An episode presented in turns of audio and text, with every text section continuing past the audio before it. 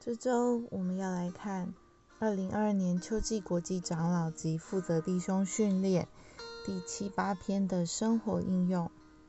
基督徒既然是属天的人，就要将属天的情形带进我们的住家和工作场所，在我们的日常生活中付诸实行。行是属天地位在地上实际的显出。以弗所书中关于行有以下的劝勉：行事为人要与你们所蒙的呼召相配，凡事卑微、温柔、恒忍。你们行事为人，不要再像外邦人，在他们心思的虚妄里行事为人，而在你们心思的灵里得以更新。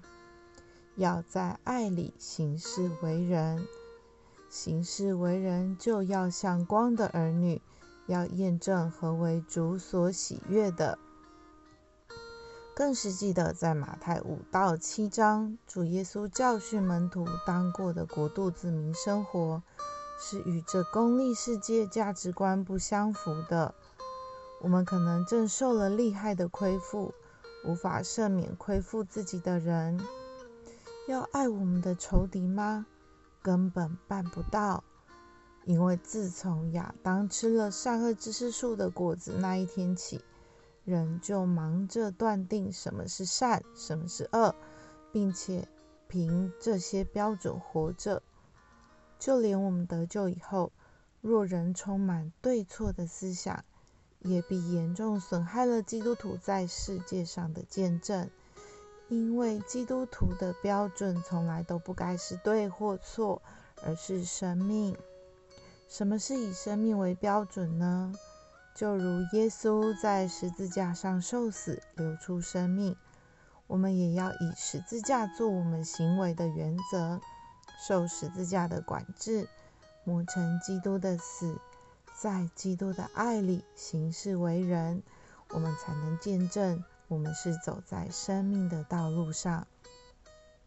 或许有人要说：“我愿意爱人。”但我里面并没有爱。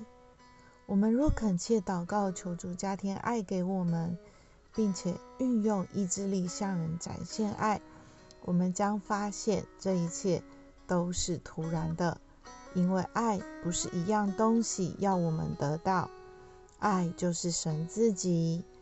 当我们向神说：“主，我在自己里面一点也不能爱人，但我知道我里面有神儿子的生命。”这生命的律就是爱。在我们这样的祷告中结束挣扎与装甲，我们必定会经历惊人的事情发生。神生命会自然的彰显出来，我们不知不觉就活出父的神圣生命和性情。那或许又有人要说，我甚至不愿意爱人，因为这人是我恨恶的仇敌。亲爱的圣徒，当我们不去探究神为何如此教导他的儿女，看似受亏损，而是先顺服并实行主化时，我们会发现神的生命是毫不等待、更多并更丰满的浸透我们。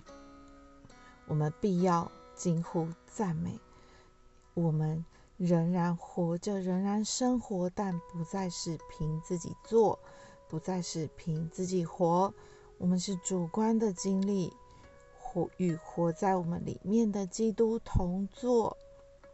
鼓励弟兄姊妹，这一周每天我们可以分别时间导读马太五至七章，以弗所书四至六章，在读读叨叨叨叨读读中，我们会经历老旧的观念生活都被钉十字架。